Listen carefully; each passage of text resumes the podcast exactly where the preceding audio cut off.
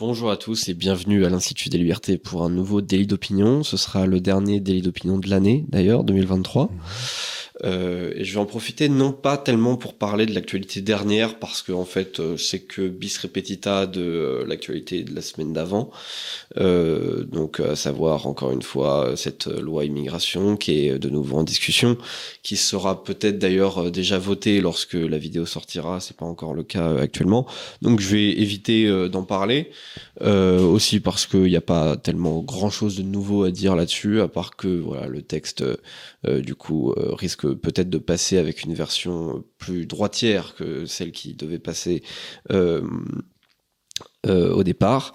Et donc, euh, ce que je voudrais évoquer pendant cette, cette émission, c'est plutôt peut-être les choses qui vont se passer en 2024 et notamment faire un focus sur l'élection présidentielle américaine, donc qui aura lieu en, novembre. 2024, c'est une année euh, possiblement peut-être charnière mmh. parce que c'est une année euh, pendant laquelle il y aura énormément euh, d'élections dans le monde. il y aura il y aura des présidentielles en Finlande en janvier. il y en aura aussi en février au Salvador, Salvador pays dont on a déjà parlé dans dans ces émissions. Il y en aura aussi en Mali, au Mali pardon. Il y en aura en mars au Portugal, en Russie également. Vladimir Poutine évidemment s'est porté candidat. Je pense que il y a de fortes chances qu'il soit réélu. Euh, il y aura des législatives en Inde. en juin, évidemment, il y a les élections européennes chez nous. Et donc en novembre, évidemment, les très attendues élections présidentielles aux États-Unis. Alors, Première chose, euh, avant de, parler un petit peu plus euh, en profondeur de, ces élections-là, euh, des forces en présence, de la question peut-être aussi de, la procédure d'impeachment sur Joe Biden, sur la primaire républicaine qui actuellement se joue sans le candidat favori des républicains. Qu'est-ce que vous attendez, vous personnellement, de ces élections en 2024 ben Écoutez, c'est de ces élections qui ont le mérite de la simplicité. Là, c'est vraiment... Washington et euh, dans le fond la social-démocratie, enfin telle qu'elle existe aux États-Unis, qui est contre un candidat qui veut, qui voulait nettoyer le marigot, euh, les marées pestilentielles de Washington. Donc ça c'est pour le folklore, mais euh, ça va être une élection assez, très très importante pour plusieurs raisons. D'abord, il faut faire un petit retour sur la Constitution américaine. Donc le président des États-Unis, c'est le pouvoir exécutif. Et il a le pouvoir de nommer et de démettre toute une série de fonctionnaires. Alors, comme je l'ai souvent expliqué ici, depuis un certain nombre d'années, il y a un quatrième pouvoir qui a émergé depuis la Deuxième Guerre mondiale, qui est il y a le législatif, l'exécutif, le, judiciaire, et puis maintenant vous avez l'administration. C'est-à-dire qu'il y a toute une série d'immenses euh, organisations qui peuvent être euh, surveillance des marchés financiers, qui peuvent être euh, surveillance de l'hôpital ou j'en sais rien, qui sont à qui l'État a délégué toute une série de fonctions et qui dans le fond sont devenues des machines euh, sans surveillance, c'est-à-dire qui légifèrent littéralement, qui font des règlements, qui s'appliquent à tout le monde mais euh, qui ne sont pas soumises à la loi de la démocratie, c'est-à-dire à la responsabilité de ceux qui prennent les règlements. Donc, la question, c'est euh, est-ce qu'il va falloir euh, que le, prochain président des États-Unis, si c'était Trump, s'attaque à ces forteresses? Mm-hmm.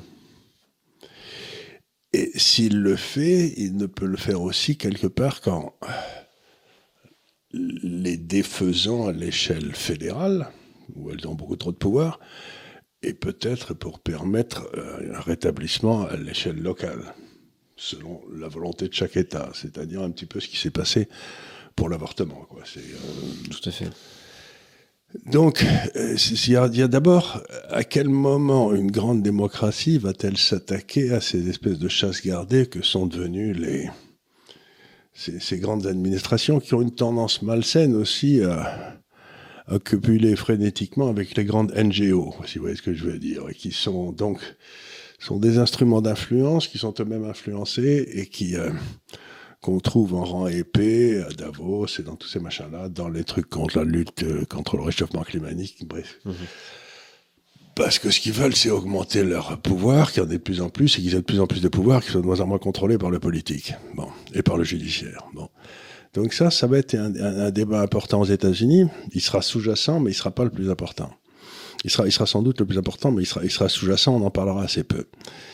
Aux États-Unis, vous avez le président des États-Unis qui est élu, et puis vous avez les élections qui ont lieu en même temps à la Chambre des représentants pour deux ans qui sont plus ou moins des élections à la proportionnelle, allez, à peu de choses près, un peu partout. Le nombre de représentants pouvant varier d'État à État, selon la population qui bouge ou qui diminue. Et puis vous avez les sénatoriales. Vous avez deux sénateurs par État. Ouais. Et là, ils sont élus pour une durée beaucoup plus longue. Et, euh, et là, deux sénateurs par État. Donc ça amène à des situations un peu particulières. Un, Sénat, un État comme le Rhode Island, qui est tout petit, où il n'y a rien du tout, a deux sénateurs, et la mmh. Californie, qui est plus grande, plus grande et plus riche que la France, avec deux sénateurs aussi. Donc ça amène à des espèces de disparités. Et euh, ceux qui contrôlent euh, officiellement la Constitution les dépenses de l'État, c'est la Chambre des représentants. Le sénateur s'occupe, euh, de ça aussi, mais pas simplement. Bon. La, lors des dernières élections présidentielles, il y a eu des élections où Biden a été élu, et le moins qu'on puisse dire, c'est qu'elles n'ont pas été particulièrement claires. Il y a eu, euh, je sais pas s'il y a eu des fraudes, Enfin, il y a certains endroits où il a fallu six semaines pour avoir les résultats. Oui, pour, pour savoir, euh, oui, effectivement, avec euh, euh, parfois, enfin, avec plusieurs histoires de, de, de rajouts, notamment avec cette histoire de, de vote par correspondance, où des votes sont, sont arrivés après. On a dû forcément expliquer pourquoi c'était comptabilisé. On les avait pris alors que normalement on n'aurait pas dû les prendre, etc. Donc, mettons que ces élections étaient, étaient, entachées d'un certain doute. Ça, c'est le moins qu'on puisse dire. C'est le moins qu'on puisse dire. Donc, euh, quoi qu'on porte comme jugement là-dessus, c'était, euh, il y a eu un doute. Euh, il y a une moitié des États, des Américains qui pensent que l'élection a été volée. Par Tout à fait. Bon, très bien. Ça, c'est un fait. Alors, ça veut sans doute dire que les élections prochaines vont être surveillées de façon extraordinaire. Ouais. Parce que c'est un reproche qu'on peut faire à Trump. Quand il est arrivé, il s'attendait pas à être attaqué comme il a été attaqué. Euh, il a rien vu arriver. Il a eu les deux premières années. Il s'est fait, euh, il fait casser les pieds avec cette histoire de Russie dont on sait maintenant qu'il n'y avait rien dans le dossier. Mais enfin, pendant deux ans, il a fait que ça.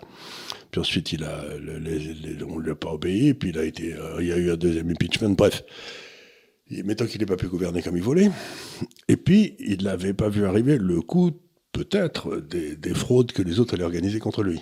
Donc, il n'avait pas monté des espèces de systèmes pour vérifier que tout se passait bien partout. Quoi. Euh, bah, il n'y avait pas d'avocat qui regardait, il n'y avait rien, c'était... Euh, ouais. Donc on peut penser que cette fois-ci, dans les troupes trumpiennes, il va y avoir des volontaires euh, dans chaque canton pour vérifier vote par vote et que tout se passe bien. Que... Ouais. Donc, ce qui est certain, c'est que les élections la fois prochaine seront, enfin, on peut l'espérer, mais ça n'est pas pour certain, seront correctes. Il n'y aura pas de suspicion. Quoi, quel que soit le résultat, il faut espérer en tout cas. Parce que... Eh ben, bon, ils vont essayer avec le coup des votes par correspondance, mais ouais. euh, déjà il, ne pourra pas y avoir autant de votes par correspondance que la dernière fois, parce que la dernière fois on était en plein dans le Covid et oui, tout. On était en euh. plein Covid, ce qui a beaucoup pédé aussi. Donc euh, un autre avantage du Covid, c'est qu'il a permis de vote par correspondance, voilà. qui a aidé toute une série de gens à passer.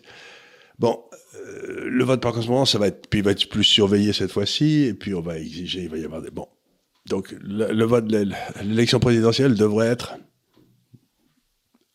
on sait que, sauf accident, c'est Trump qui sera du côté républicain. Oui, a priori. Logiquement, euh, le président sortant devrait être le candidat du Parti démocrate. mais il s'est déclaré euh, candidat. Il s'est déclaré candidat, mais d'abord, euh, il est gâteux. Ouais. À l'évidence, il a dit qu'il ne peut pas rester cinq minutes sur une estrade sans se perdre, ce qui est un peu triste. Et, de l'autre, il a une très vilaine histoire aux fesses maintenant, fesses maintenant, avec cette histoire d'impeachment et tout. Donc, ce sera probablement pas lui. Et donc, la question, c'est qui ça pourrait être? Ça, j'ai pas la moindre idée, parce qu'il n'y a pas vraiment une personnalité. Ah, pourrait être Madame Obama, mais enfin, je veux dire, c'est Oui, c'est alors c'est une rumeur qui qui euh, alors qui a un peu faibli maintenant, mais qui il y a quelques semaines euh, courait, assez, pas mal, oui, effectivement. Alors, Madame Obama, ça veut dire qu'Obama aurait été président donc euh, deux fois, ce qui est le maximum, puis ensuite une fois avec Biden, puisque c'est lui qui gouverne en derrière, et puis ensuite deux fois avec sa femme, ça ferait cinq fois. Je sais pas si les Américains seraient très contents. Quoi. C'est surtout qu'on peut pas dire que les résultats d'Obama aient été transcendants quand on voit les résultats de la sécurité sociale euh, qui est en, en, état de faillite et euh, avec les gens qui peuvent plus payer la, la, leur service médical, c'est quand même pas terrible. Bon. Donc, je sais pas trop qui ça va être, mais la grande question, c'est si Trump se présente et s'il est élu, c'est qui sont des, des grosses questions. Est-ce qu'il y aura la majorité aussi à la Chambre et au Sénat? Il l'a à la Chambre aujourd'hui, Ouais. d'assez peu, mais il l'a. Au Sénat, il l'a pas. Et ce qui est étonnant, c'est que dans un État comme la Géorgie, euh, qui est plutôt républicain, euh, là aussi, il y a eu des rumeurs de. Enfin bref, les deux sénateurs de Géorgie étaient tous les deux républicains, ce qui est rarissime, quoi. Donc, euh, étaient tous les deux démocrates, ce qui est rarissime. Donc, on peut faire presque un arbre de décision. Trump élu, Trump élu avec tous les pouvoirs parce qu'il a les deux chambres. Trump, euh, le, le, démocrate élu, le démocrate élu avec tous les pouvoirs, ou le démocrate élu sans tous les pouvoirs. Quoi. Ouais. Et essayer de mettre des probabilités. Moi, je dirais qu'il y a à peu près euh, 30-40% de chances que Trump soit élu avec tous les pouvoirs. 10 ou 20 qu'il soit élu euh, avec pas tous les pouvoirs. Et puis ensuite, de l'autre côté, ça peut être les démocrates, mais euh, ce serait très surprenant si les démocrates avaient, euh, avaient tous les pouvoirs. Tous les pouvoirs. Donc, c'est-à-dire que la probabilité d'une crise euh, constitutionnelle importante aux États-Unis, avec Trump qui essaye de, de nettoyer les écuries d'Orgias, c'est-à-dire le département de la justice, c'est-à-dire le FBI, c'est-à-dire la CIA, de foutre tous ces gars-là à la porte, ce qui est constitutionnellement sans droit, hein, risque d'être, on risque d'avoir des troubles politiques aux États-Unis importants, quoi. Je veux dire, des, une bagarre politique importante. Oui, c'est sûr. Bah, D'une certaine manière, c'était déjà aussi un peu l'enjeu en 2016. Oui. Et euh, on peut constater quand même que Trump avait peut-être sous-estimé l'ampleur oui. du problème. Euh, D'ailleurs, lui-même, en fait, euh, c'est, euh, j'en discutais euh, il y a pas longtemps. Euh, justement avec euh, Alexandre Peset de, de, mmh. de l'IFP, c'est-à-dire que euh, lui aussi il a pas mal de, de contacts aux États-Unis et en fait il expliquait que les équipes de Trump n'étaient pas prêtes à gouverner en 2016, c'est-à-dire qu'ils n'avaient pas les effectifs administratif. Mais personne s'attendait à ce qu'il soit élu en plus. Voilà, donc ça veut dire qu'ils ils ont été euh, obligés de d'avoir de, de, en fait de gouverner dans les faits avec des administrateurs qui venaient euh, de la Ivy League et tout, donc euh, toutes ces de écoles, ennemis, oui. voilà, toutes ces écoles de, de cooptation en fait euh, démocrate, c'est-à-dire que euh, les gars sont au pouvoir, enfin sont dans l'administration pour eux, en fait, que à la Maison Blanche il y ait Joe Biden, euh, euh, Donald Trump ou quelqu'un d'autre, ça change pas grand-chose. Or, il faut justement, pour avoir un véritable contre-pouvoir là-dessus, il faut être en capacité de remplacer aussi ces gars-là, parce que sinon, ça change absolument rien que vous voilà. ayez Trump ou Biden à la Maison Blanche. Enfin, ça peut changer peut-être pour les sujets euh, internationaux, etc. Mais sinon, même ça, pas parce ça que c'est eux qui contrôlaient, c'est eux qui contrôlaient tout le système international. C'est-à-dire, c'est ce qu'on appelait les néocons qui contrôlaient, qui contrôlaient le département du des affaires étrangères, et euh, c'est eux qui ont euh, littéralement euh, mené la politique qui a été qui a amené les États-Unis dans les désastres dans lesquels ils sont depuis 20 ans. Quoi. Voilà, c'est ça. Donc on a un vrai problème. Mais la deuxième question qui est intéressante aussi, c'est de savoir qui sera vice-président avec Trump. Ouais. Si c'était Tucker Carlson, ça serait rigolo. Oui, effectivement. Alors, euh, d'ailleurs, il euh, y, a pas longtemps, on avait vu. Euh, alors vous, vous regardez sûrement pas, mais moi, je regarde un peu l'UFC, c'est-à-dire Mixed Martial Arts, la, la, plus grosse organisation de, de, de MMA, donc de sport de combat. C'est tous les sports de combat réunis en quelque sorte. Et il y a pas longtemps, ils ont fait. C'est peu démocrate là-dedans. Non, alors c'est pas très démocrate déjà parce qu'on on en discutait l'autre jour avec Pierre Pierre Valentin. déjà, le rugby, c'est ouais. pas très c'est pas très woke. Et bah le, le, le, le MMA non plus. Parce parce que bah, vous êtes un petit peu obligé de vous prendre des sacrés pains dans la gueule et ça fait mal donc c'est pas vraiment un safe space. Et euh, alors ce qui est marrant dans cette organisation c'est que euh, voilà il y a plusieurs euh, combattants qui ont leur discours politique voilà qui sont pas forcément tous conservateurs puisque déjà tous les combattants sont pas sont pas américains. Il y en a qui sont russes dagestanais etc donc il y en a qui sont par exemple des musulmans très très convaincus. Mais par exemple il y a pas longtemps ils ont fait du coup une soirée en Floride. Et ce qui est intéressant, c'est que euh, au, moment où euh, la soirée euh, commençait avec les, combats les plus attendus, Trump arrive avec le président de l'organisation, donc l'UFC, Dana White, euh, et il est applaudi par absolument toute la salle. Et euh, juste à côté de lui, euh, eh bien, il y avait justement Tucker Carlson. donc ça, ça, faisait un peu moment de, de, de, campagne, alors non officiel, mais un peu moment de campagne avec voilà le, le, le, candidat présidentiel et puis juste à côté secondé par possiblement son, son, son vice-président. évidemment, pour le moment, Tucker Carlson peut pas annoncer qu'il est sur la liste pour être vice-président. Ben, encore faut-il qu'il soit investi. Voilà on peut choisir son vice-président une fois qu'on a été investi par le parti. C'est ça. Et donc, euh, en plus de ça, euh, en ce moment, il a encore ses émissions et tout, donc euh, on, pourrait l'accuser d'être pas tout à fait, pas tout à fait objectif. Et donc, effectivement, c'est une grosse rumeur actuellement. Celui qui est le favori pour être son vice-président, c'est tout à fait Tucker Carlson. il y a il y a quelques temps, on parlait de l'hypothèse Ron DeSantis, sauf que comme lui-même est candidat, c'est ça ferait deux candidats de Floride, ça ferait beaucoup. Ça ferait deux candidats de Floride en plus. Euh, et Ron DeSantis, euh, on a l'impression qu'il il a envie aussi de, de, se créer son propre chemin en dehors de Trump. Euh, voilà, ça se fera probablement pas au final euh, du coup en 2024 même s'il a tenté sa chance. Euh, là actuellement sa, sa, campagne est plutôt en train de, de, de prendre l'eau. Et il a du mal à personne qui mord personne qui mord en dehors de Trump. Il n'y a pas un candidat qui réussit un peu au-dessus de significativement au-dessus de 10 quoi. Donc non, vraiment pas. il y en a il y en a aucun. Euh, voilà il y, en a qui arrivent à créer le buzz. Je pense aux au, au gars d'origine hindoue euh, Vivek euh, Ramaswamy. Il parle très bien oui il parle très bien. Euh, qui est voilà qui est intéressant qui est un peu un peu loufoque sur certains angles, mais euh, même lui, dans son dans, dans le cadre de sa candidature euh, du coup aux primaires républicaines, ça se voit que il se veut comme un second de Trump. Euh, c'est-à-dire qu'il dit du bien de Trump tout le temps. Il dit du bien de Trump tout le temps on voit que derrière, il y a un peu la volonté en fait de faire sa publicité pour être bien placé dans l'administration de Trump si Trump était élu. On sent beaucoup plus ça que la volonté d'être lui-même président des États-Unis. Alors, il y a une deuxième chose qu'il faut savoir, c'est qu'il y a donc euh, le fils de Robert Kennedy qui se présente. Oui, tout à fait. Euh, Robert Kennedy Jr. en indépendant, En indépendant. Alors, normalement, il aurait dû se présenter pour le Parti démocrate, mais le Parti démocrate a, mis des telles conditions euh, à sa présence dans la, que c'était lui interdire de, de faire campagne. Quoi. Donc, euh, ben, il en a eu marre, il a décidé de se présenter en indépendant. Et il a quand même un suivi assez fort euh, dans l'Est des États-Unis, en Californie, etc., où son père avait été assassiné.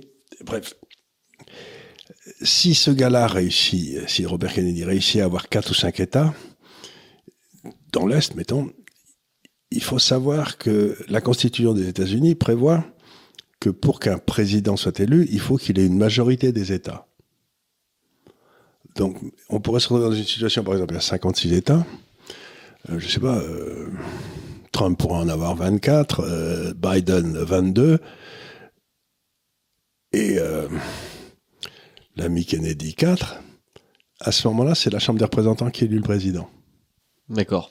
Il faut que le président élu ait au moins... La moitié des États. La moitié des États. D'accord. Donc si Biden, euh, si euh, Kennedy réussit à barboter 4 ou 5 États dans l'Ouest, dans, dans n'importe où, ça peut mettre dans une situation intéressante l'élection, parce qu'à ce moment-là, ça passe à la Chambre des représentants. Ouais. Mais à la Chambre des représentants, au moment de l'élection, c'est-à-dire euh, avant le, le, vote qui aura lieu le 4 novembre. Oui, c'est-à-dire la Chambre des représentants telle qu'elle est aujourd'hui. Telle qu'elle est aujourd'hui. Donc c'est la Chambre des représentants d'aujourd'hui qui qui sera qui désignerait le président. Comme les républicains sont majoritaires, on aurait peut-être ça. Mais c'est intéressant parce qu'il y a aussi, même chez les chez ces représentants, il y a quand même ce qu'on appelle pas mal de rhinos, c'est-à-dire de ouais. de républicains name only, vous savez, c'est-à-dire des rhinocéros, qui, euh, qui dans le fond sont des ennemis de Trump. Parce que c'est quelque chose qu'il faut bien expliquer, c'est que vous avez le, les deux partis de gouvernement. Ouais. Puis vous avez, dans le temps, il y avait les FADA complètement à gauche du Parti démocrate, qu'on ne considérait pas comme des gens sérieux, donc ils n'allaient pas vraiment au gouvernement. Puis vous aviez les fadas complètement à droite du Parti républicain qui euh, qui étaient pas sérieux. Mais aujourd'hui, les fadas du Parti républicain, ils ont pris le pouvoir un peu avec Trump. Et les fadas du Parti démocrate, ils ont pris le pouvoir avec les fadas.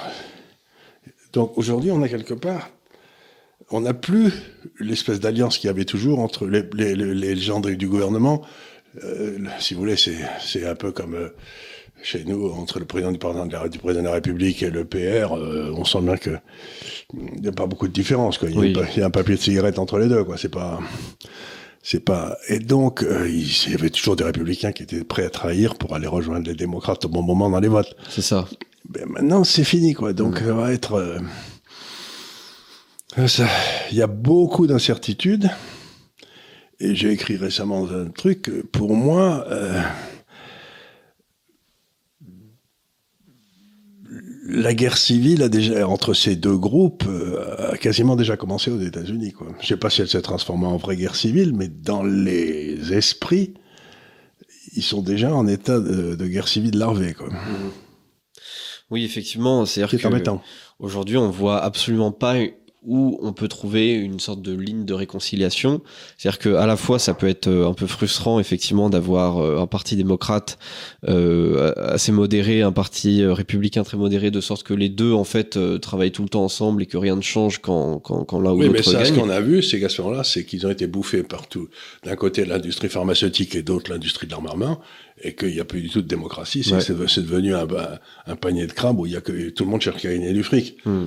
Donc c'est pour ça que les extrêmes ont gagné. C'est parce que le peuple veut pas veut pas de cette corruption insensée qui existe dans le parti dans les partis quoi. C'est ça. Et euh, le truc c'est qu'aujourd'hui effectivement, mais d'ailleurs on, le voit dans beaucoup de, de pays occidentaux et d'ailleurs on, peut le mesurer euh, avec euh, les selon comment votent certaines tranches d'âge. C'est-à-dire que par exemple en France, euh, les tranches d'âge les plus jeunes s'en fichent de voter euh, au centre. ils votent pas PS, ils votent pas Renaissance, ils votent pas LR, ils votent à droite pour voilà, ils votent à droite pour pour Zemmour ou Marine et ils votent à gauche pour Mélenchon ou pour les autres partis, je sais pas, Force ouvrière, etc. quoi. donc on, on voit que euh, même euh, aujourd'hui par rapport aux tranches d'âge, on peut évaluer en fait le niveau de conflictualité politique en fonction des générations, en fonction de, de, de quand vous êtes né. Et on voit exactement la même chose euh, en, aux États-Unis, c'est-à-dire que bah, il y a quelques années, voilà ce qui était ce qui était à la mode, c'est d'avoir des, des, des, des, modérés de gauche comme Obama ou Clinton et des modérés de droite comme Bush, et de sorte que en fait les administrations changent très très peu, qui, qui, qui peu, peu important qui, qui soit à la, à la Maison Blanche.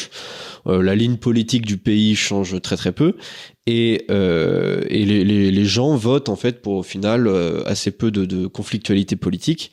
Euh, sauf que justement ça, ça a créé aussi une frustration. L'idée que la démocratie était confisquée par une classe politique et donc derrière le résultat c'est nécessairement d'un côté Trump qui dit bon écoutez moi tout ça je vais, le dégager.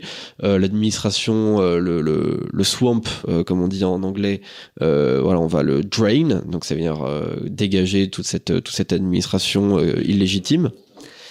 Et euh, derrière, en miroir, il y a du coup la volonté de renforcer encore ce pouvoir administratif à l'intérieur de l'État, parce que justement, imaginez qu'il y ait un fou comme Trump qui arrive à la Maison Blanche, et ben faudra quand même conserver l'appareil étatique.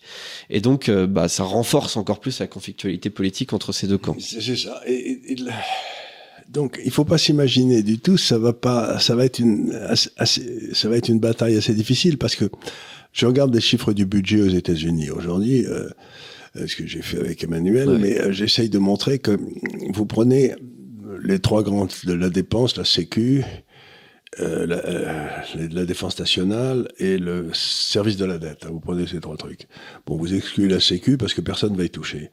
Donc vous avez Aujourd'hui, le service de la dette est en train de passer au-dessus de la défense nationale, donc euh, à plus de 1000 milliards d'euros. Et le déficit extérieur, le déficit intérieur américain est à près de 7 ou 8% du PIB, ce qui est monstrueux, alors qu'ils sont, ils sont sont en croissance et tout. Donc, d'après ce, qui me semble, enfin ce qui me semble, ce qui est très, très, très, très pas loin d'être, ce qui est loin d'être certain, ils arrivent de plus en plus dans une période, il va y avoir des contraintes budgétaires immenses qui vont se mettre en place. C'est-à-dire qu'ils pourront faire ce qu'ils veulent, loin s'en faut. Donc ils vont devoir couper dans les dépenses. Mais s'ils coupent dans les dépenses, ils peuvent pas couper dans la sécu. Euh, c'est embêtant. Euh, donc, euh, est-ce qu'ils vont couper euh, dans le service de la dette? Ils peuvent pas. Donc, grosso modo, ça veut dire qu'ils vont couper dans la défense. Et dans la défense, ça veut dire un repli historique des États-Unis sur leur forteresse américaine. C'est-à-dire que Trump redevient le, le président du parti, dans le fond, fondamentalement isolationniste. Ouais, c'est ça. Comme, euh, ouais, comme euh, avant la Seconde Guerre mondiale. Comme avant la Seconde Guerre mondiale, il y avait toujours. Et ils ont, les gens diront bon, écoutez, on a été faire les couillons pendant un siècle, euh, et ça nous a pas vraiment réussi. On a mm. perdu toutes les guerres, sauf une ou deux. Euh, donc, bon, ben maintenant, on décide qu'on va se replier, qu'on va s'occuper peut-être des États-Unis, peut-être aller de l'Amérique du Nord et peut-être de l'Amérique du Sud il me semble qu'on arrive peut-être à la fin de cette période de domination militaire des États-Unis. En plus, la technologie s'y prête puisqu'il y a beaucoup de changements. Et dans ce cas-là, ça va changer l'équilibre du monde parce que, par exemple, si plus personne ne protège militairement l'Europe, euh, qui va nous protéger C'est pas bah, armées. Hein.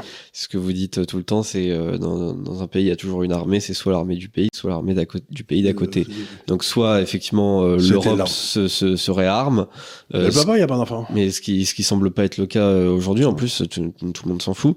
soit effectivement, bah ça va être peut-être l'armée du, du, pays d'à côté. Ouais, l'armée du pays d'à côté, il y en a que deux, c'est la Russie et la Turquie. Et la Turquie, c'est les deux seuls que je vois, quoi. Ouais. Et donc ça risque d'être... Ou alors le pire qui pourrait nous arriver, c'est que la Russie et la Turquie se mettent d'accord entre eux pour exercer un condominium militaire sur toute ou partie de l'Europe. C'est-à-dire que la Turquie se garde les Balkans, par exemple, où ils ont une certaine habitude. c'est pas la première fois. Ça serait pas la première fois. Et la Russie s'occuperait, je sais pas, de... Aller de l'Allemagne. Ouais. Euh, elle aimerait bien. Euh, mais ce serait pas la même Allemagne. Ce serait une Allemagne qui serait pas féodée aux États-Unis. Ce serait une, Allemagne qui, qui aurait changé de maître. Et nous, la France, qu'est-ce qu'on fait euh, Je sais pas trop, parce qu'on n'a on a pas de diplomatie de rechange en dehors de l'Europe. C'est sûr. Donc, ce que je veux dire, c'est qu'on sent bien que beaucoup des équilibres qui tiennent depuis 1945 tenaient à cause de cette puissance financière et de cette puissance euh, euh, militaire des États-Unis, et que les deux sont battus en broche. Donc, ça n'est pas une, une une élection comme une autre, parce que ça va être une élection pour ou contre euh, le, retour à la maison des troupes, quoi. Et qu'il y a toute une partie de la gauche qui est isolationniste. Oui. Il y a toute une partie de la gauche qui est isolationniste. Donc il y a toute une partie de la gauche qui pourrait tout à fait euh, voter pour un candidat franchement isolationniste, qui d'ailleurs peut être euh, le jeune Kennedy. Oui, c'est ça. Cette gauche-là, elle est un peu incarnée par euh, par Kennedy. Euh, Kennedy, d'ailleurs, euh, qui, alors dans, dans, dans certains sondages récents, en fait, bouffe un peu partout. Alors, il bouffe une partie des, on va dire que ouais, peut-être un tiers de, de, de ses potentiels électeurs, c'est actuellement des abstentionnistes. donc voilà, évidemment, il y a, il y a un corps abstentionniste aux, États-Unis. Il a un appel très fort sur les Noirs. Il a un appel fort effectivement sur les Noirs. Il a un appel sur sur euh, une partie des républicains et sur une partie des démocrates. Donc il bouffe un peu, un peu partout. Et d'ailleurs, euh, sa candidature est euh, loin de disqualifier Trump parce qu'en fait, elle renforce son avance sur Joe Biden. Il, il, il, en pique plus. C'est-à-dire qu'il y a des tas de gens qui ne veulent pas voter Trump parce que pour des raisons historiques, ils n'ont jamais voté pour un républicain, puis surtout celui-là, et puis les femmes et tout ce que vous pouvez imaginer. C'est ça. Et, euh, et puis, euh, mais là, euh, avec, avec Kennedy, ben, il y a des tas de gens qui vont pouvoir se dire, ben, pour une fois, il y en a un qui me plaît bien, je vais voter pour lui. Quoi. Ouais. Et à ce donc c'est vraiment un, monde intéressant. Je ne sais pas trop ce qui va se passer, mais ça se passera juste après les élections européennes, enfin quelques mois. Et dans les élections européennes, si on regarde les tendances lourdes qui se manifestent un peu partout en Europe, ben, il semble bien qu'on va monter un courant assez fort de refus de l'Europe qu'on nous prépare. Quoi. Cette Europe-État est un truc qui est refusé de plus en plus. Donc, si on a un refus de l'intégration européenne qui s'exprime dans ces votes européens et ensuite un candidat isolationniste, ça va redonner du poil aux pattes à tous les euh, tous ceux qui veulent euh, l'autonomie des nations, la souveraineté des nations. C'est euh, à dire que ces élections vont peut-être déterminer l'avenir de la souveraineté pour un pays comme la France, quoi. Les deux. Euh, potentiellement, oui. En tout cas, on, voit, on, commente euh, assez largement dans ces émissions.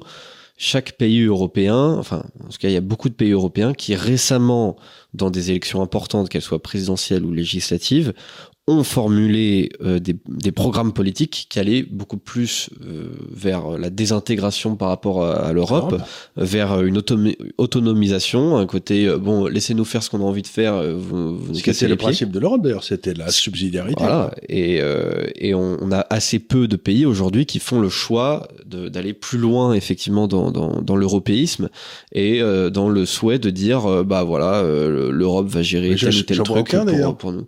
Non, je, parce en Allemagne, on va monter l'AFD. En France, on a l'impression que s'il y avait des élections législatives la semaine prochaine, ce serait probablement euh, euh, le, le, RN serait possiblement euh, la, la, force politique la plus, la plus forte, pas forcément majoritaire, mais elle serait plus, plus, forte que, que, la majorité.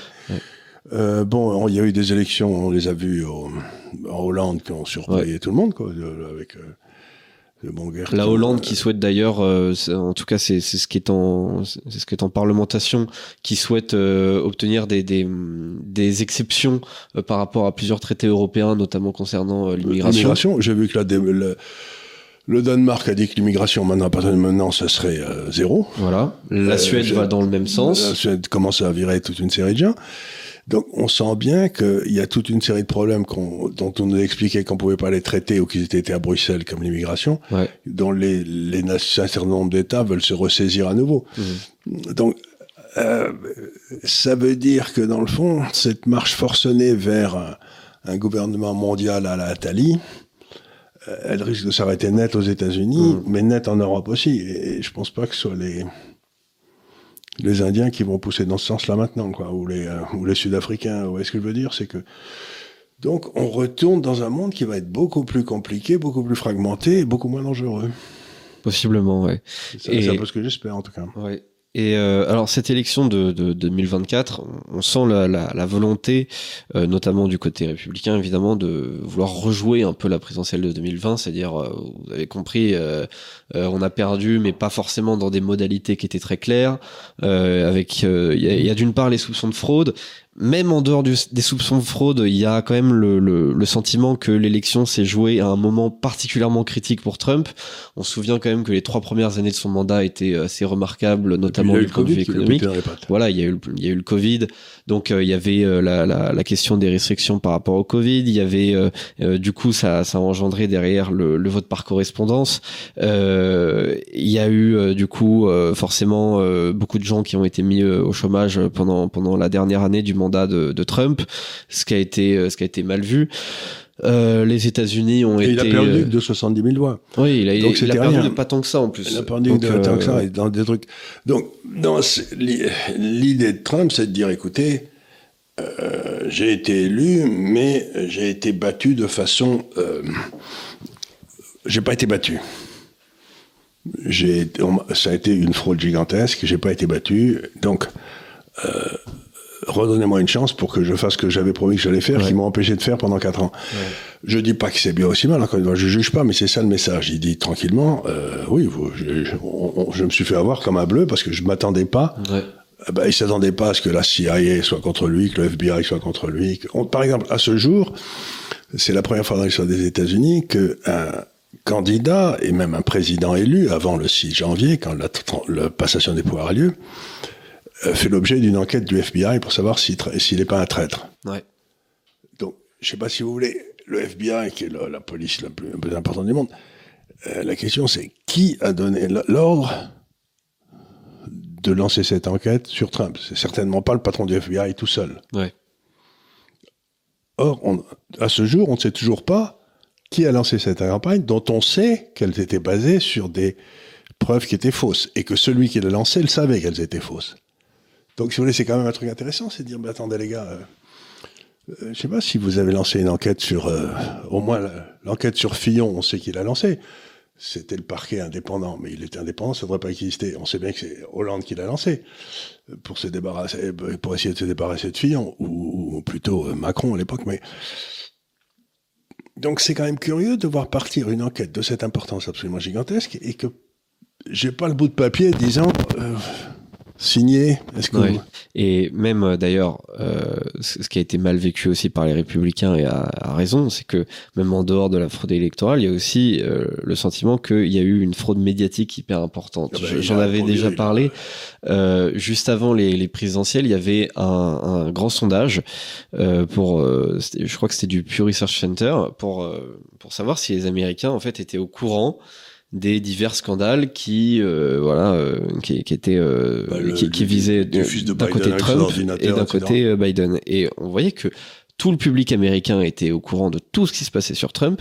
Et il y avait seulement une minorité d'Américains qui étaient tous euh, républicains d'ailleurs qui étaient au courant de ce qui se passait sur Joe Biden.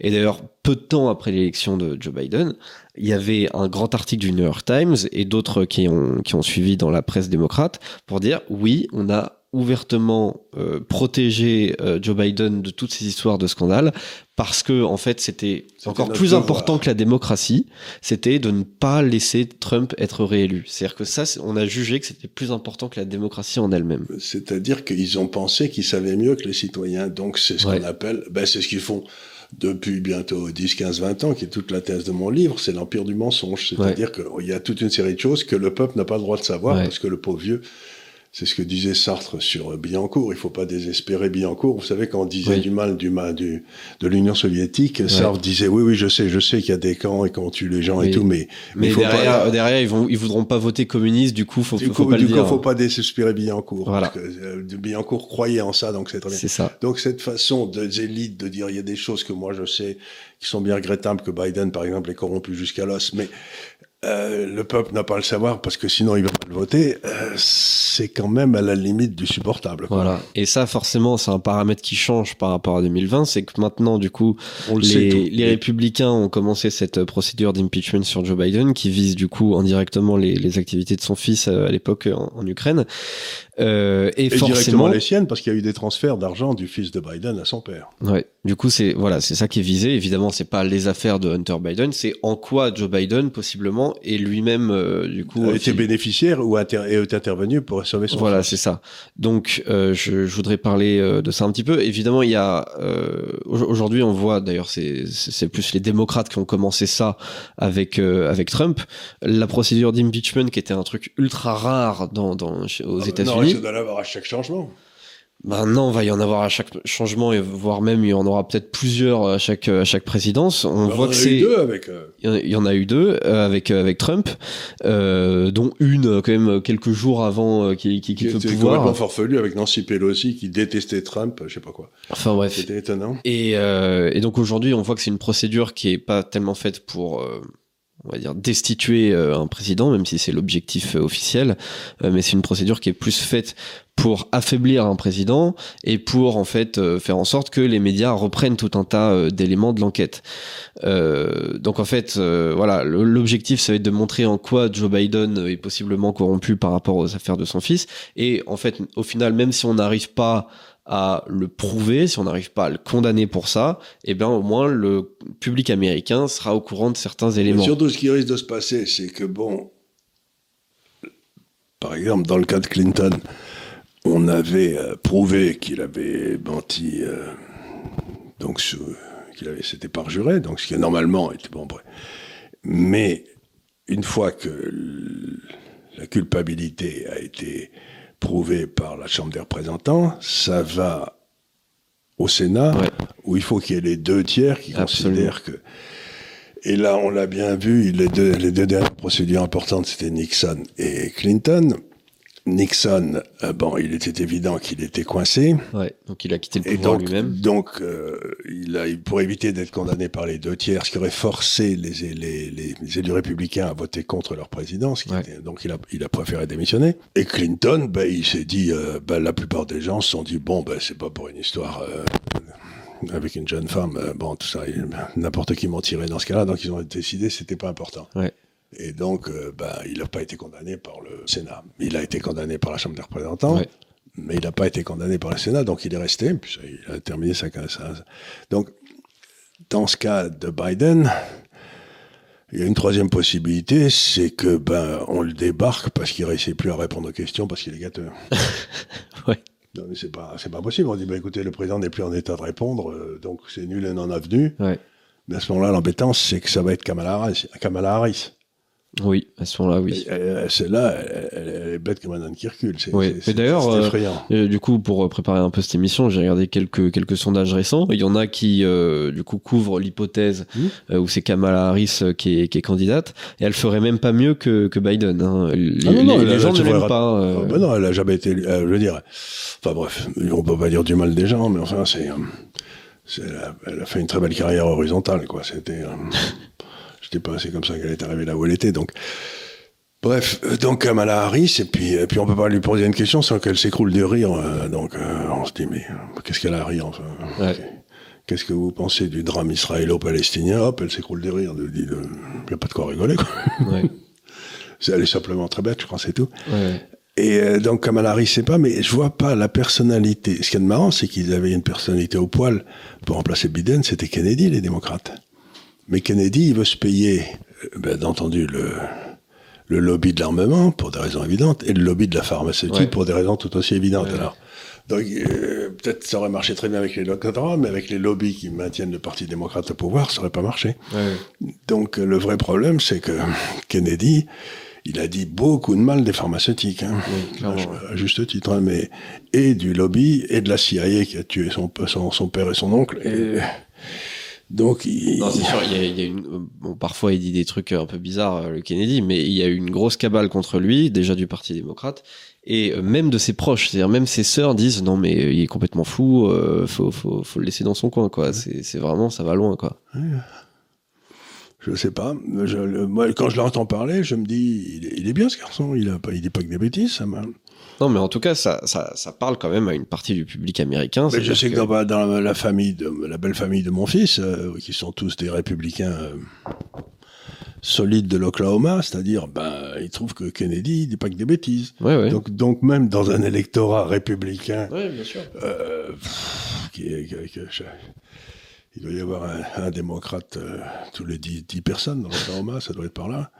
Euh, ben, Kennedy, ils aiment bien, quoi. Ça correspond à cette espèce de, de mythe américain du gars qui se dresse contre le système tout seul et qui arrive et qui bat, et parce qu'il ben, a, eu, il a eu bien des malheurs dans sa vie, mais il les surmonte. Et il est... Vous savez, c'est l'histoire de tomber sept fois et se relever huit. Ouais. Oui, et puis forcément, c'est des gens qui aiment pas forcément que que l'État euh, leur dise exactement quoi faire, qu'ils savent mieux que que euh, ce qui est bon pour eux, euh, que voilà, il faut qu'ils en soient à leur sixième dose, sinon ils mettent en danger toute la population. Voilà, ça c'est un discours qu'ils n'ont pas forcément envie d'entendre. on les comprend d'ailleurs. Et justement, bah le Robert Kennedy Junior, il fait voilà, il parle quand même à cette partie-là de la de la population. alors après, bon, ce que ce que je trouve un peu ironique chez chez le personnage, c'est qu'il est, d'ailleurs, on peut le comprendre à raison assez méfiant envers euh, les, les, vaccins sur le Covid. En revanche, lui-même, euh, il est quand même sous stéroïdes. Donc euh, bon, là-dessus, je trouve que là, il y a un petit peu un deux poids deux mesures sur la méfiance envers, ah envers les substances. Oui, les substances, il a des tas de. Ben, c'est pas la première. Vous savez, c'est se, se, contredire ou se échanger d'avis, c'est des droits constitutionnels importants. Hein, oui, c'est sûr si on devait dire toujours la même chose, ça serait pas intéressant. Oui, c'est pas complètement faux. Mais euh, du coup, je voudrais revenir un petit peu sur cette sur cette question du euh, du coup de de, de l'impeachment de euh, de Biden parce que bon, faut savoir qu'il y a quand même une grosse partie du dossier qui est totalement ouverte au public. C'est-à-dire que bon, moi je peux j'ai pas les transactions sous les mains, je peux pas savoir si Hunter Biden a transféré de l'argent à son père lorsqu'il. En tout cas, les journaux de ça, c'est ouvert. Voilà. Euh, bon. Et... C'est pas garanti, c'est pas couvert par le secret euh, international, je sais pas quoi. Et puis aussi, on va arriver de l'argent, beaucoup d'argent de Chine, beaucoup d'argent d'Ukraine, beaucoup d'argent même de Russie sur le compte de Hunter Biden, et on comprend pas très bien comment il a fait pour avoir cet argent. Ouais. Et puis une partie de cet argent ensuite qui est éclatée vers tous les autres membres de la famille Biden. Mhm. Puis apparemment, on a même trouvé des transactions qui arrivaient directement chez Biden le père. Donc euh, de la presse démocrate et les grands disent qu'il n'y a rien dans le dossier, etc. Mais de la même façon, ils nous juraient que le dossier de Trump était plein oui. et, qu'on avait des Donc on peut pas vraiment les, les croire. Ils, disaient, ils, sont, ils, avaient, ils avaient la certitude, on leur avait monté les preuves que euh, Trump était acheté par par, par, par, euh, Poutine. Ben, les, preuves, on les a pas vues au final. Donc effectivement, ils ont, peut-être raison sur Biden, mais on peut pas les croire sur parole. Donc euh, non, puisque puisqu'ils ont ils ont vu des choses qui n'y étaient pas, d'ici à ce qu'ils voient pas des choses qui y sont. Ouais. c'est pas c'est c'est pas surtout quand c'est bon. Et donc tout ça, ça va être très intéressant parce que les, les, républicains ont, l'air de faire le boulot, c'est-à-dire qu'ils ils remontent les pièces une à une, elles remontent lentement mais sûrement à la surface, parce que étant dans les milieux financiers, je peux vous dire un truc, c'est qu'il n'y a pas une transaction aujourd'hui qui ne laisse pas des traces. C'est-à-dire, à moins qu'on ait donné du cash, le cash, vous rompez la, ligne de transaction. Mais si c'est passé par un ordinateur dans une banque quelque hmm. part, que ce soit aux Antilles néerlandaises, à Singapour, etc., vous, vous remontez une par une. Et donc, s'il y a eu des transactions et que ces transactions sont arrivées chez Biden le père, c'est qu'une question de temps, il est cuit. Ouais. C'est pas possible qu'il soit pas cuit. Ouais. Et auquel cas d'ailleurs, si ça arrive, du coup, c'est forcément un élément qui sera porté au grand public nécessairement. Ben, et donc derrière, en fait, limite, le vote aura lieu avec les preuves. Voilà, et le vote aura lieu avec les preuves. Et à la limite, on s'en fiche de si il est vraiment impeach ou pas. D'ailleurs, faudrait même euh, souhaiter qu'il le soit pas. Pour comme ça, il reste quand même candidat. Sauf que comme ça, toutes les preuves sont apportées il reste à la président. Mais, du coup, il est débarqué euh, via l'élection et non pas via euh, l'impeachment. Quoi. Bah, ça serait, ça serait, ça serait beaucoup mieux. Ouais. Et euh, parce que j'imagine pas comment des transactions, si vous voulez, où il y a un crédit et un débit dans une machine, il y a automatiquement un débit et un crédit dans l'autre sens, dans une machine avant et dans une machine avant, et, vous, et vous le remontez toujours comme ça. C'est pas possible. Vous pouvez pas ne pas trouver l'endroit d'où le, le, pognon est sorti originalement. Ouais. C'est euh, et euh, si, si c'est un compte aux États-Unis et que ce compte appartient, je sais pas un trader chinois, euh, vous avez des doutes, quoi. Hmm.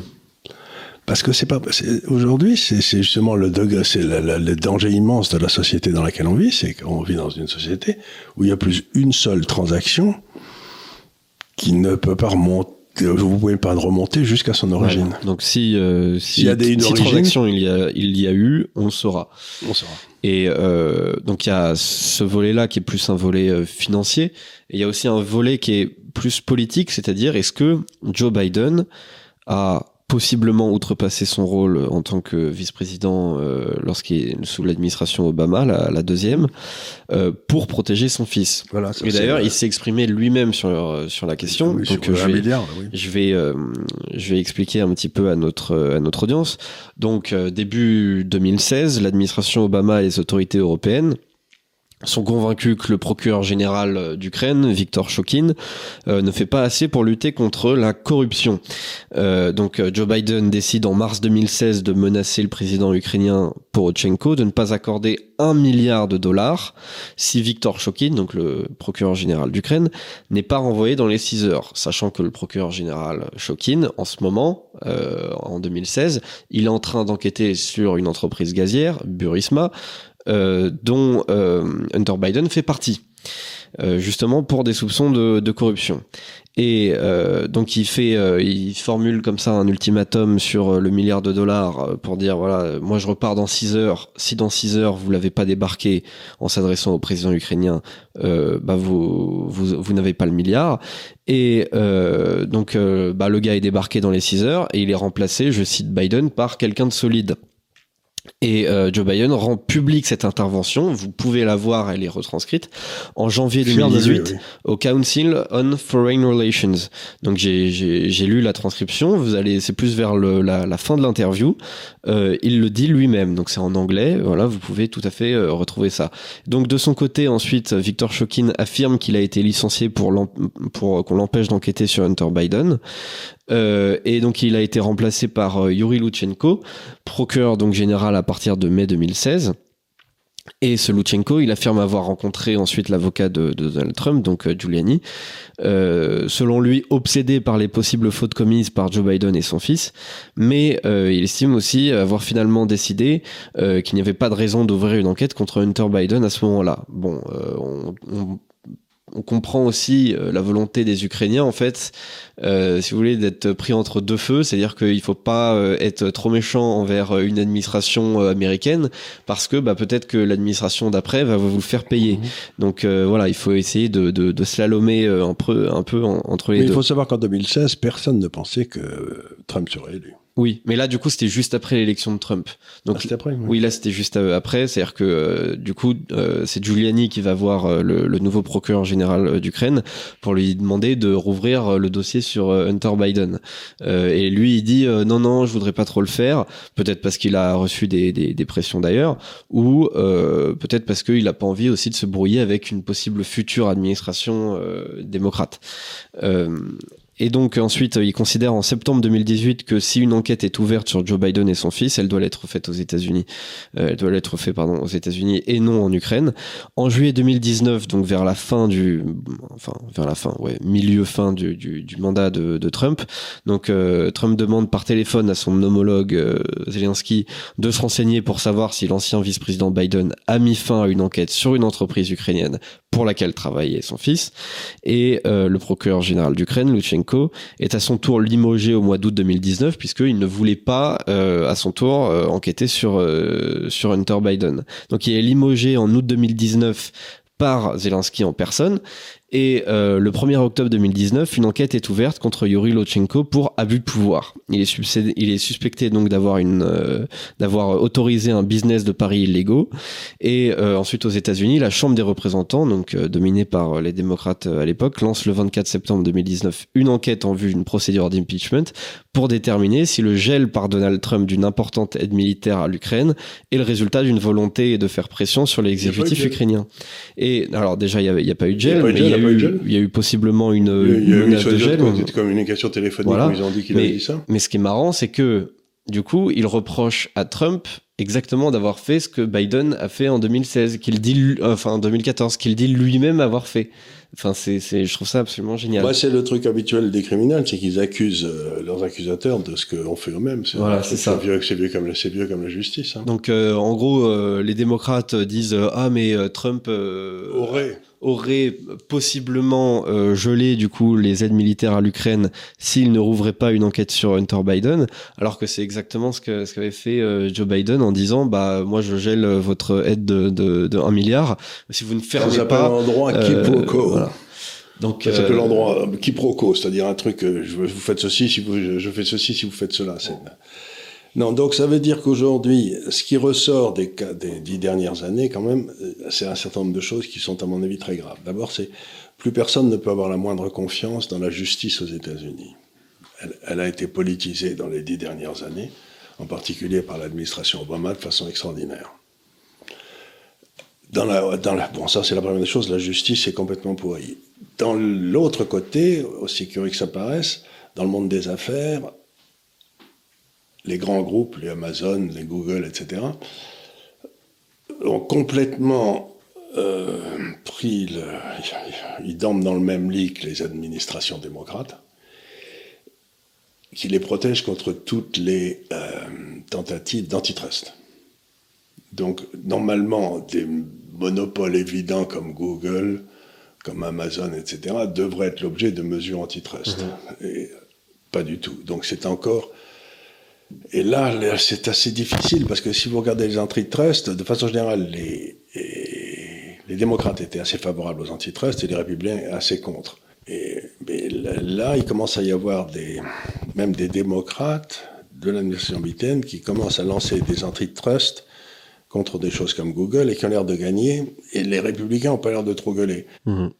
Donc, euh, on retrouve l'analyse qu'on a souvent fait ici de ces espèces de groupes qui, dans le fond, font lit commun avec l'État pour s'arroger des monopoles. En ce qui concerne, par exemple, la, la, publicité qui a lieu sur les chaînes de télévision américaines, il faut que vous sachiez que 78% de la publicité sur les chaînes de télévision américaines est faite par des sociétés pharmaceutiques.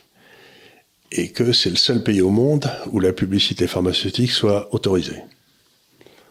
C'est-à-dire que 78% de la, de frais de fonctionnement, mettons des grandes télévisions américaines ou des chaînes, est assuré par l'industrie pharmaceutique. C'est vous dire à quel point elles sont indépendantes de l'industrie pharmaceutique et à quel point on peut avoir une information de qualité, par exemple, sur le Covid. Quoi. Mmh. C'est, euh, Donc vous trouvez partout aux États-Unis ces espèces de tentacules d'un ordre qui est à la fois de business, criminel et euh, soi-disant scientifique, pour contrôler le pouvoir et l'État. Et euh, ben, je ne sais pas trop comment ils vont réussir à s'en dépatouiller parce que c'est bien tout le paradoxe de cette discussion qu'ils ont avec Trump, de toute la bagarre. C'est Trump dit je vais me les payer, mais plus vite dit que fait. Hein, c'est c'est pas c'est pas évident. Bah il a essayé pendant 4 ans et euh, forcément pendant 4 ans il, a, tellement essayé de le liquider pendant 4 ans avec tous ces trucs que lui il, était, il pouvait pas trop bouger. Mais euh, j'espère qu'il a il a dans ses cartons un plan pour faire une espèce de blitzkrieg quand il arrive le, 6, le 6 janvier, le 7 janvier au matin, pour euh, virer tous les patrons, tous les directeurs. Mais ça va pas être de la tarte, hein, parce que euh, regardez nous le mal qu'on a en France à s'en débarrasser. il existe partout ce pouvoir. Hein, C'est euh, c'est ça qui me fait rigoler, c'est qu'on me dit mais les gens me disent que Poutine est un pouvoir criminel. Je dis ouais, ouais, ouais, ça me paraît une excellente idée de dire ça, mais au moins il contrôle ces criminels avec beaucoup d'autorité. Tandis que là, nous, on a des pouvoirs criminels qui se présentent vertueux et qui, dans le fond, sont contrôlés. Euh, et alors, avant de conclure cette émission, je voudrais faire un, léger tour euh, des, des notamment d'un sondage récent, un sondage de, de, de Bloomberg, euh, donc euh, sur quand même un échantillon de 5000 personnes aux États-Unis, ce qui est ce qui est pas rien, euh, concernant la, la question des, des swing states. Forcément, aux États-Unis, voilà, on sait d'avance on, enfin, on est quand même relativement certain que euh, voilà la, la, la, Californie ce sera pour Biden, que la Floride ce sera pour Trump. Donc ça c'est pas forcément des États qu'il est très pertinent de, de, surveiller. En revanche, je pense euh, à l'Arizona, la Géorgie, Michigan, Caroline du Nord, euh, la Pennsylvanie, le Wisconsin en particulier. Et euh, ce qui est intéressant dans ce sondage récent, donc euh, de Bloomberg, ce qui semble être relativement confirmé par euh, d'autres sondages dans ces dans le dernier mois, c'est que Trump mène dans tous ces États. C'est-à-dire que Trump mène de 4 points en Arizona, en Arizona, ouais, 46 à 42. Il mène euh, de 6 euh, points en Géorgie, 49 à 43. Il mène de 4 points également euh, dans le Michigan, 46 à 42. De 9 points en Caroline du Nord, 49 à 40. De 46 points en Pennsylvanie, pardon, de 2 points en Pennsylvanie, 46 à 44. Et de 4 points au Wisconsin, donc 45 à 41. Donc ça, c'est quand même assez important de de, noter ça euh, parce que bah évidemment euh, on sait les swing states ça fait les élections euh, les, les, les quelques soupçons de, de fraude qu'il y avait c'était principalement dans ces états là parce que c'est dans ces états là que voilà que ça vaut la peine de frauder parce que euh, bah en fait euh, euh, si vous si vous êtes je sais pas démocrate et vous voulez frauder en, en Floride ça va demander énormément de, de, de faux de faux votes.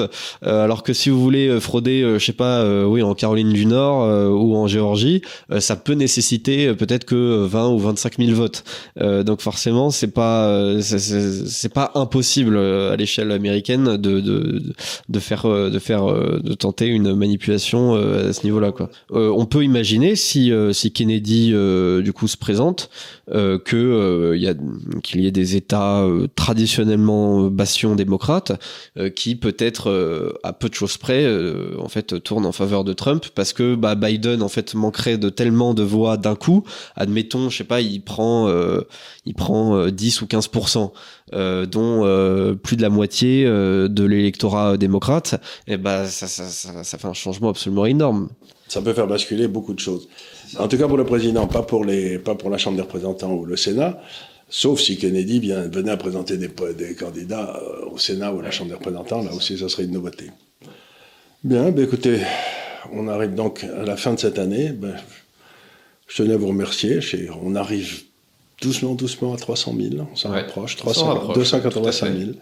Donc, euh, et puis, on parle beaucoup à certains d'entre vous, soit par l'intermédiaire des réseaux, soit directement dans la rue quand vous nous tombez dessus, ce qui nous fait toujours plaisir. Ben, je dois vous dire que ben, cette expérience de l'Institut des libertés nous, nous inspire et nous incite à continuer. Merci beaucoup, bonne année. Oui, bonne fête de fin d'année, bon, bon Noël, joyeux Noël et bonne année 2024. Euh, et puis, euh, bah, je précise, hein, comme à chaque fin d'émission, euh, que ces émissions sont disponibles en format podcast sur Deezer, sur Spotify, sur Apple Podcast, que nous sommes présents sur tous les réseaux sociaux, nous, vous pouvez nous y trouver. je vous remercie encore pour votre attention, je vous remercie pour cette année 2023. Et eh bien, nous partons du coup à l'assaut de l'année 2024. 2024. Voilà. Où sont les échelles Où sont les, pour commencer à monter à l'assaut des murailles Parce que on ne sera, sera jamais fatigué d'attaquer les villes. C'est ça. Merci encore et bonne année. Et bonne année.